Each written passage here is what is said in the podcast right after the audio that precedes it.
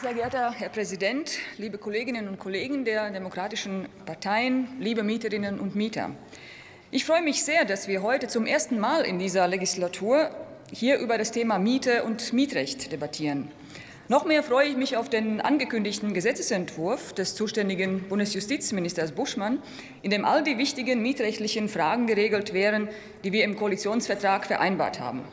Mietpreisbremse, Kappungsgrenze, Mietspiegel, ein soziales Mietrecht. All das wollen wir, die Ampelkoalition, im Sinne der Mieterinnen und Mieter verbessern. Und angesichts der dringenden Probleme auf dem Mietmarkt muss das Gesetz jetzt zügigst auf den Weg gebracht werden. Das haben wir dem Bundesjustizministerium in verschiedenen Gesprächen nachdrücklich klargemacht. Und ich hoffe, dass der Druck, den die Mieterinnen und Mieter spüren, wirklich angekommen ist und wir uns als Abgeordnete hier zeitnah an die Arbeit machen können mit einem konkreten Gesetzentwurf aus dem Justizministerium. Bis es dazu kommt, greife ich heute dankend die Chance auf, die uns die Linke mit ihren drei Anträgen zum Thema Miete bietet. Vieles davon und noch mehr wird unser Gesetzentwurf behandeln, den wir demnächst hier im Plenum debattieren werden. Und das auch genau mit dem Ziel, das Sie mit Ihren Anträgen anstreben, Mieterinnen und Mieter vor den immer weiter steigenden Mieten und vor dem Verlust ihrer Wohnung zu schützen. Was die Mieterinnen und Mieter aber heute noch mehr umtreibt und belastet als steigende Kaltmieten, sind die explodierenden Betriebskosten für Heizung und Warmwasser. Die einen müssen jetzt schon höhere Abschläge zahlen, die sich verdoppelt oder verdreifacht haben, und die anderen haben Angst vor hohen Nachzahlungen, die selbst für eine Mittelstandsfamilie nicht mehr zu wuppen sind. Mit der Folge, dass man schlimmstenfalls nach einer Kündigung des Mietvertrags auf der Straße landet. Deshalb stelle ich als Berichterstatterin für das Thema Mietrecht in der SPD-Bundestagsfraktion fest, die Gas- und Warmpreis, Wärmepreisbremse sowie die vorgeschalteten Einmalzahlungen müssen sofort direkt und spürbar auch die Mieterinnen und Mieter entlasten. Sie dürfen nicht erst einem Betriebskostenkonto gutgeschrieben werden oder den Mieterinnen erst mit der nächsten Jahresabrechnung zugutekommen. Deshalb müssen bereits gezahlte höhere Abschlagszahlungen entsprechend gekürzt und auch zukünftige Abschlagszahlungen aufgrund der Gas- und Wärmepreisbremse berechnet werden. So muss eine schnelle und effektive Entlastung der Mieterinnen und Mieter aussehen, liebe Kolleginnen und Kollegen. Denn viele leiden jetzt schon unter den drastisch erhöhten Preisen für Gas und Wärme und haben auch noch höhere Betriebskostennachzahlungen aus dem Jahr 2022 zu erwarten.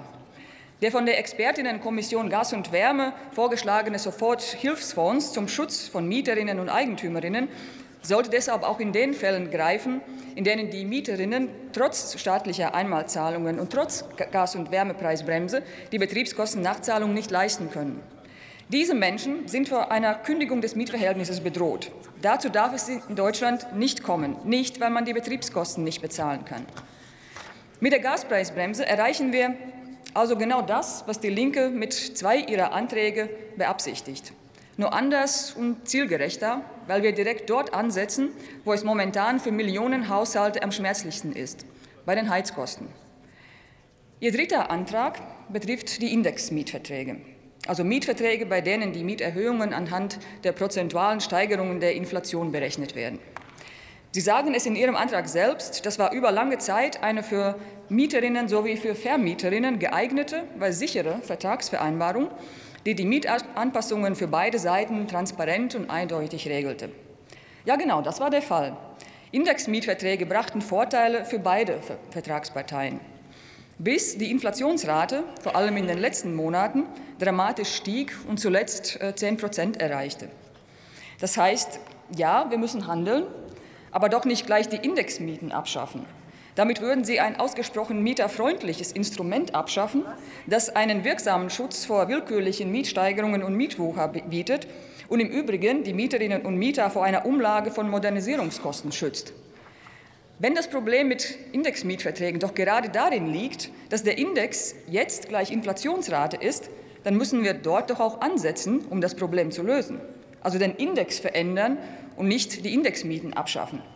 Möglich wäre hier zum Beispiel, anstatt auf die Inflation auf den Netto-Kaltmietenindex abzustellen.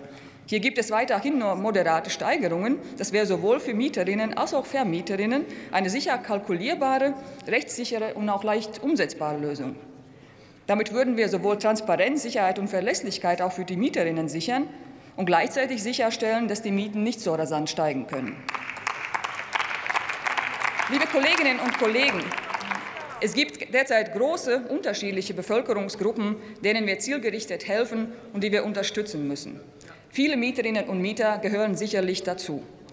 Wir haben ihre Probleme erkannt und arbeiten an gezielten, rechts- und treffsicheren Lösungen mit der Unterstützung unseres Justizministers Herrn Buschmann. An Lösungen, die zielsicher Probleme lösen. Nicht so wie der vorliegende Antrag der Linken zur Indexmiete, der die Situation noch verschlechtern würde. Knapp vorbei ist auch daneben. Vielen Dank. Vielen Dank, Frau Kollegin.